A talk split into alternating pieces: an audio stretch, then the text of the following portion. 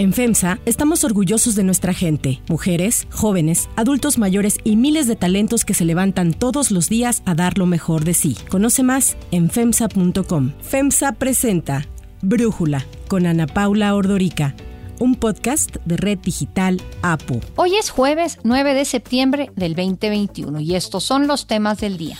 Hacienda presenta el paquete económico 2022. Pemex, programas sociales y salud son los ganadores. Organismos autónomos están entre los perdedores. En Brasil, Jair Bolsonaro quiere limitar las redes sociales con la excusa de combatir las fake news. Pero antes vamos con el tema de profundidad.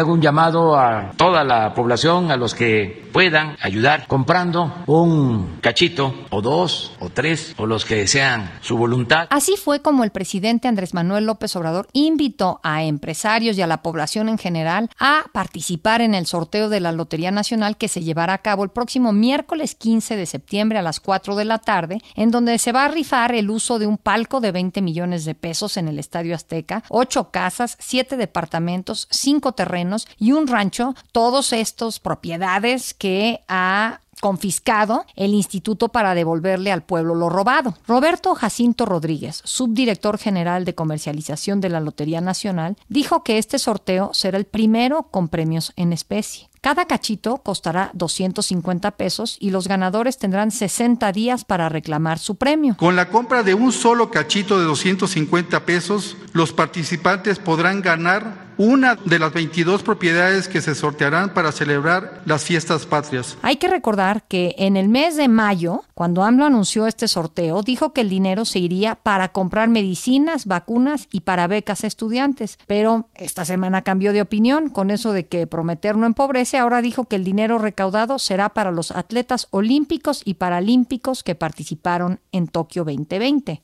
El año pasado vimos una historia similar con la famosa rifa del avión presidencial, que en realidad no rifó el avión, pero en donde el presidente prometió que habría 100 ganadores de 20 millones de pesos cada premio. No todos los cachitos se vendieron a pesar de la cena que organizó el presidente en Palacio Nacional, en donde obligó a varios empresarios a comprar cachitos. El balance de la rifa del año pasado, según informó la Lotería Nacional, fue que se vendió el 78% de los cachitos y con ello se recaudó más de 2.300 millones de pesos. De los 100 ganadores, 24 de los números no se vendieron. 42 fueron ganados por los empresarios. 16 por la Lotería Nacional, 5 por sindicatos y 13 por hospitales de diferentes estados del país. En Grupo Fórmula, Andrea Meraz, una periodista, hizo una investigación nada más de los premios a los hospitales y de los 13 ganadores en el gran sorteo, solo 9 recibieron su premio, con lo que hay 80 millones de pesos que están perdidos, perdidos de los 260 que se tenían que repartir a hospitales. El secretario de Salud de Guanajuato, Daniel Díaz Martínez, confirmó que hasta el momento el Hospital Comunitario de los Servicios Estatales de Salud de San Diego de la Unión, uno de los 13 ganadores, aún no ha recibido su premio. Pues no quiero pensar mal, pero no llegó el recurso finalmente al estado de Guanajuato por esas circunstancias. No estaba el tiempo necesario en función de que no había además reglas para ejecutar, que estuvimos solicitando cuáles eran las reglas para la ejecución y poder comprobar el recurso, esos 20 millones. Además de este hospital hay otros tres que siguen sin recibir su premio de 20 millones. El Hospital General de Jojutla, doctor Ernesto Meana San Román en Morelos, el Hospital Militar de Zona de Ixco Hotel en Oaxaca, el Hospital Militar Regional de la Secretaría de la Defensa Nacional en Torreón, Coahuila. Sobre los premios a los empresarios, sindicatos y la Lotería Nacional que suman 1.860 millones de pesos, tampoco hay claridad de la entrega del dinero o qué pasó con esos premios. El análisis.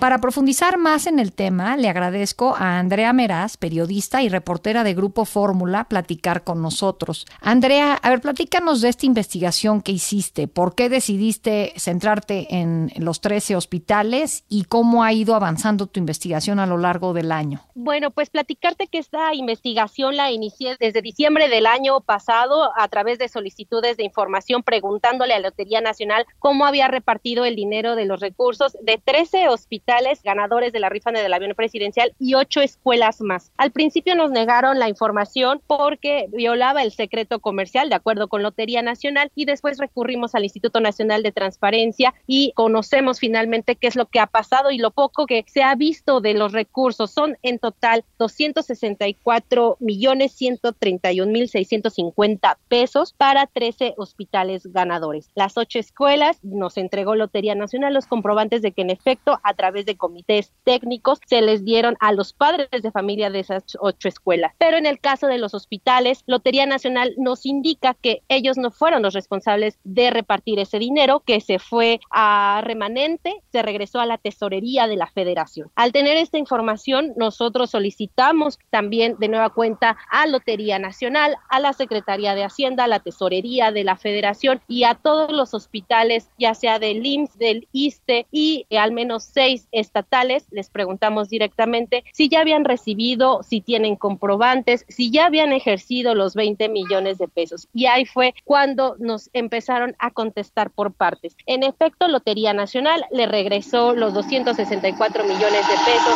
a la tesorería de la federación. La tesorería de la federación se los da al INSABI y el INSABI a su vez hace este reparto de dinero. Pero ojo, Ana Paula, porque el INSABI hasta ahora nos dice que ellos no tienen ninguna manera de comprobar que entregaron los 20 millones de pesos a los 13 hospitales. ¿Cómo sabemos que los entregó en parte y en algunos de ellos? Porque estas solicitudes de información que les hicimos a los propios hospitales o a las propias dependencias adscritas de estas unidades médicas. En el caso de la Secretaría de la Defensa Nacional, hasta agosto nos han contestado que ellos no tienen evidencia documental que verifique que se les entregaron al menos 40 millones de pesos que les correspondían para el hospital Ixcotel en Oaxaca y otro más de la Secretaría de la Defensa Nacional. El regional de Torreón, Coahuila, ¿no? Exactamente, a, ninguno de ellos dos, de acuerdo con la Secretaría de la Defensa Nacional, se les ha dado el dinero. En el caso del Instituto Mexicano del Seguro Social, ellos nos respondieron hasta apenas hace unos días que sí ya habían recibido el dinero, pero que no lo habían ejercido, que todavía estaba en una cuenta bancaria y nos dieron el número de depósito, el número de convenio y que todavía está en una cuenta el dinero depositado. Es decir, todavía no llega a la función que debería ser, que es atender a la pandemia de COVID, por lo cual se hizo esta rifa. En el caso también del ISTE, del ISTE sucedieron dos cosas. En el caso de Fresnillo, Zacatecas, se les dio muchísimos meses después, tampoco es un dinero que haya sido ejercido todavía, y en el caso de Tampico se les dio hasta julio y después de la presión del sindicato, presión del propio director del hospital, que se les da dinero. Preguntarte porque nosotros, a partir de tu investigación, quisimos buscar a algunos eh, de los directores de los hospitales que no se sabe si han recibido su premio. Ayer en la mañanera el gobierno mostró una tabla tratando de justificar que sí ha entregado el dinero, pero también en su tabla venían datos incompletos y ni siquiera estaban todos los 13 hospitales, por ejemplo, incluidos ahí como que ya se les hubiera entregado el dinero. Y resulta que ya no quieren hablar los directores de los hospitales. ¿Tú por qué crees que esté pasando esto? Yo creo que desde un principio, que es cuando solicitamos entrevistas, más allá de las solicitudes de información, siempre ha sido un tema que no se ha querido hablar mucho. Creo que el único hospital que dijo, a mí no me han entregado nada y te voy a decir que no, la verdad es el ISTE de eh, Tampico, Tamaulipas, que fue el único que dijo, aquí no. En el caso, por ejemplo, de Chiapas, fue el personal vía anónima que dijo, a mí tampoco me han entregado el dinero. ¿Por qué no se quejan? Pues ganaron y si ganas quieres tu premio ganhou. Pues sería lo justo que deberían de hacer, pero en realidad ellos han sido muy herméticos. Todas las instituciones a las que yo he acudido a solicitarles entrevistas no me han querido dar una respuesta favorable. En otros casos me han dicho de plano no. En algún momento lo querrán platicar, lo querrán plantear, pero en este momento pues todos han sido herméticos y sobre todo la parte de a quienes ya les entregaron, Ana Paula, esos recursos todavía no bajan directo a la ciudadanía. Todavía no hay esta realidad del por qué se hizo este concurso, del por qué tenían que estos hospitales que recibir el dinero, no ha impactado en esta parte de que le toca a la sociedad ver que su unidad médica mejore. Creo que ese es el punto de esta rifa y en lo que evidentemente pues se ha fallado, Ana Paula. Muy bien. Andrea, pues muchas gracias por haber hecho esta investigación. Vamos a seguir pendientes de qué pasa con todo este dinero. Estamos hablando de 80 millones de pesos en el caso nada más de los hospitales que están perdidos y también pendientes de qué pase con los premios de este año, del próximo miércoles 15 de septiembre, si se entregan o no se entregan. Por lo pronto, gracias. Escuchamos un poco de ruido en la entrevista contigo, pero pues se debe a que en estos momentos estás en Tula, en Hidalgo, siguiendo las inundaciones terribles en ese estado. Muchísimas gracias, Andrea, por platicar con nosotros. Si te gusta escuchar Brújula, te invitamos a que te suscribas en tu aplicación favorita o que descargues la aplicación Apo Digital. Es totalmente gratis y si te suscribes será más fácil para ti escucharnos. Además, nos puedes dejar un comentario o calificar el podcast para que sigamos creciendo y mejorando para ti. Hay otras noticias para tomar en cuenta. 1. Paquete Económico 2022. Ayer el titular de la Secretaría de Hacienda, Rogelio Ramírez de la O, entregó al Congreso el paquete económico 2022. Ante los legisladores dijo que el año próximo será de consolidación para la recuperación económica por los impactos del COVID-19. Reiteró los tres pilares sobre los que se construyó el paquete económico. El primero son los apoyos para el bienestar de la población más vulnerable. El segundo es la estabilidad y solidez de las finanzas públicas, manteniendo la prudencia fiscal. El tercero es el apoyo a proyectos regionales de inversión que donan desarrollo social. La tasa de crecimiento del PIB que estima el paquete es del 4.1%. El precio del petróleo se fijó en 55.1 dólares por barril con una producción de 1.8 millones de barriles diarios. Se prevé una inflación anual de 3.4%, la tasa de interés del 5% y el tipo de cambio de 20.3 pesos por dólar. Para 2022 se contempla un presupuesto de 7 billones 88 mil 250 millones de pesos. La deuda la estima Hacienda en 50.1% del PIB, igual a la de este año, y los ingresos totales para el próximo año fiscal se estiman en 6.1 billones de pesos. Esto es un aumento del 7.5 en términos reales si se compara con los aprobados en 2021. Si bien la ley de ingresos no contempla que incremente o que se creen nuevos impuestos, la miscelánea que acompaña la iniciativa se enfoca en medidas de simplificación y facilitación de pago por parte de los contribuyentes mediante la puesta en marcha de un nuevo régimen de confianza con un esquema que se supone tendrá reglas sencillas para reportar los ingresos y obtener el cálculo del pago de impuestos. El nuevo modelo también dará a la autoridad mayor capacidad de fiscalización. En este sentido, los ingresos adicionales que esperamos obtener serán el resultado de mejoras recaudatorias y acciones de simplificación basadas en la confianza. En línea con el discurso presidencial, el secretario de Hacienda dijo que la propuesta de presupuesto de egresos está hecha bajo principios de austeridad, racionalidad y eficiencia en el gasto. Para las obras emblema de la 4T van a ir casi 90 mil millones de pesos que irán para la conectividad con el aeropuerto Felipe Ángeles, el tren interurbano México-Toluca, el parque ecológico del lago de Texcoco, el tren Maya, el istmo de Tehuantepec, el espacio cultural de los y el bosque de Chapultepec. El gasto de inversión será de cerca de un billón de pesos y como porcentaje de PIB representa el 3.1%.